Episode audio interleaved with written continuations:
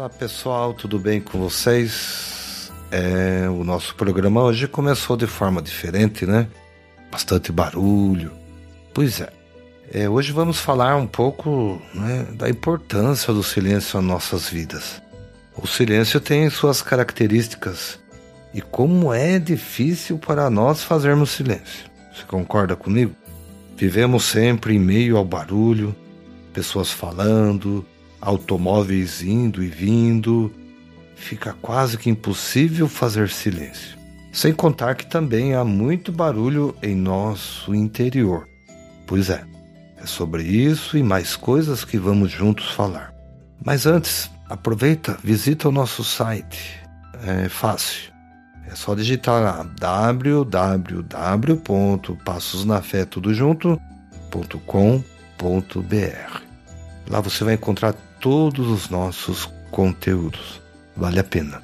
Sou o Diácono Carlos e você está no Passos na Fé, um podcast semanal que tem por objetivo levar você a viver melhor a sua fé. Vamos juntos aprender um pouquinho mais sobre o silêncio?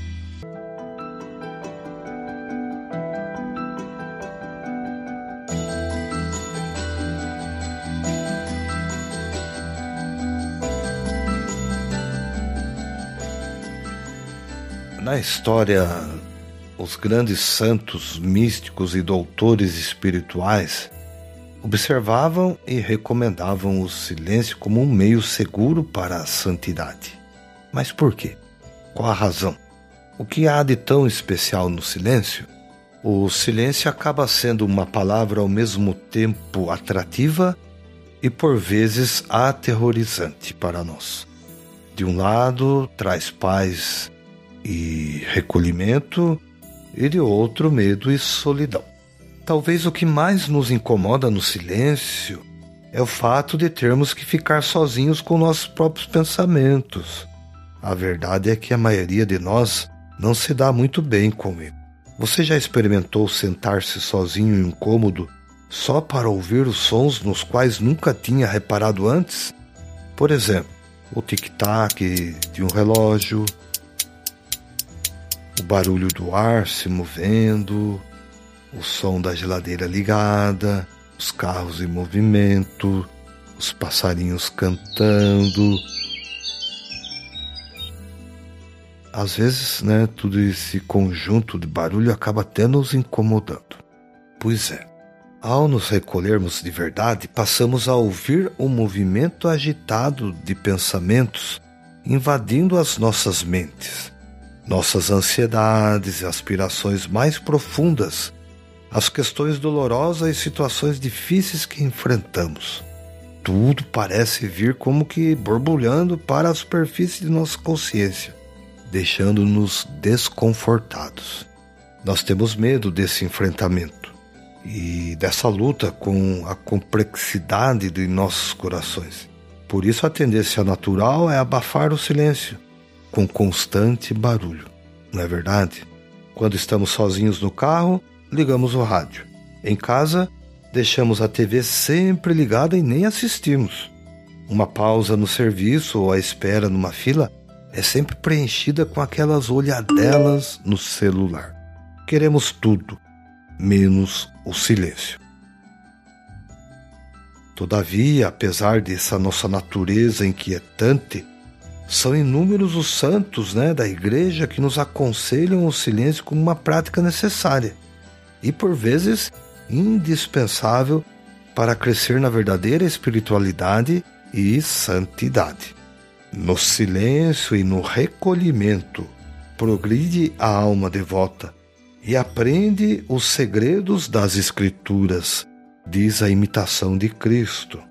São Maximiliano Kolbe, por sua vez, declarava: o silêncio é necessário, absolutamente necessário.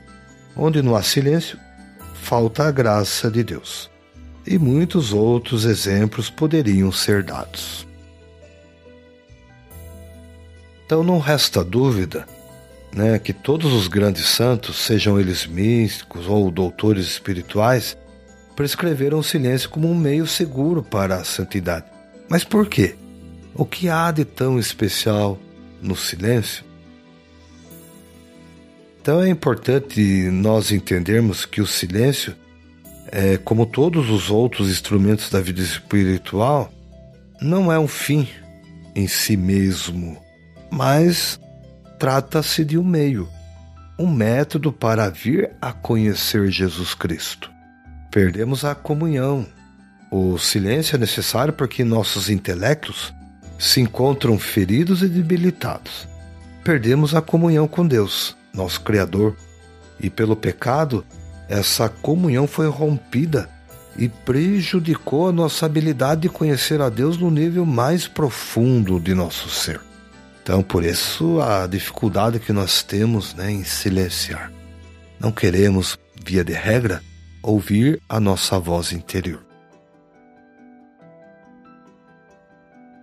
Pessoal, queria pedir um minutinho de sua paciência.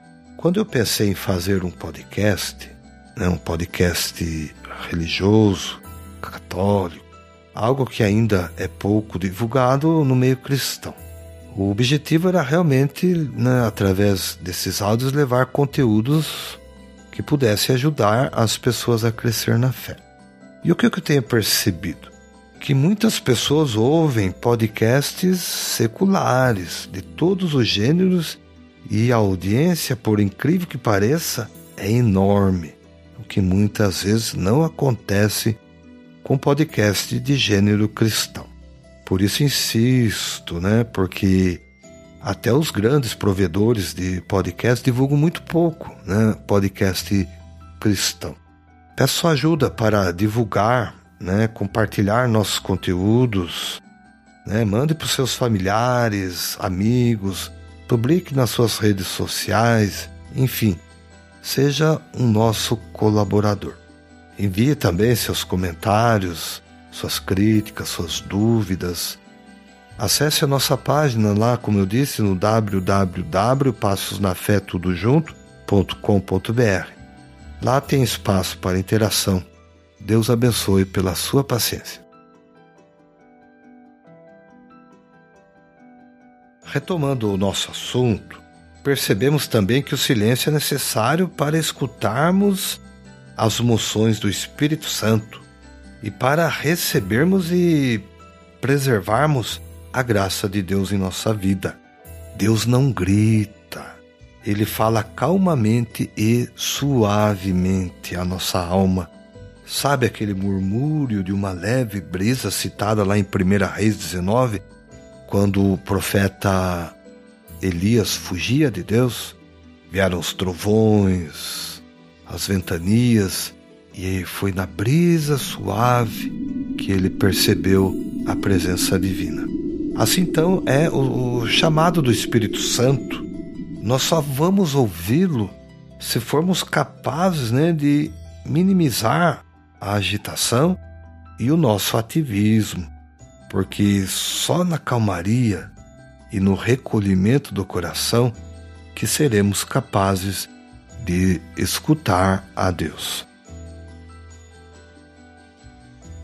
Agora, como que podemos praticar o silêncio? Então, essa é a pergunta que muitos de vocês talvez estejam fazendo. Como é possível eu, no dia a dia, fazer silêncio no trabalho, na família, na escola, na sociedade, seja o lugar que estivermos. Certamente, por exemplo, a sua esposa né, não iria gostar se você, ao invés de falar com ela, começasse a fazer mímicas, como se fosse um monge. Mais ainda que a prática do silêncio para quem vive no mundo é diferente do modo como, por exemplo, de um religioso. Mas mesmo assim é possível e aconselhável fazer o silêncio. Vamos deixar aqui algumas práticas possíveis, tá? Isso não finaliza as possibilidades do silêncio, mas as principais, creio eu. A primeira forma de praticar silêncio é fugir das conversas frívolas por isso, nunca fale simplesmente por falar. As mídias sociais, de modo particular, nos encorajam o desperdício de palavras. Hoje damos muita vazão a essas mídias, né? conversas, comentários, muitas vezes desnecessários. A segunda forma né, de praticar o silêncio pode ser freando nossas línguas quando sentimos vontade de reclamar. A reclamação é o oposto da gratidão e de ação de graças. E constitui, na verdade, um, até um pecado. É tão fácil reclamar de uma comida, de uma pessoa rude ou do mau tempo. Mas será que isso contribui para o bem-estar de alguém? Segure sua língua, a menos que você tenha algo louvável a dizer.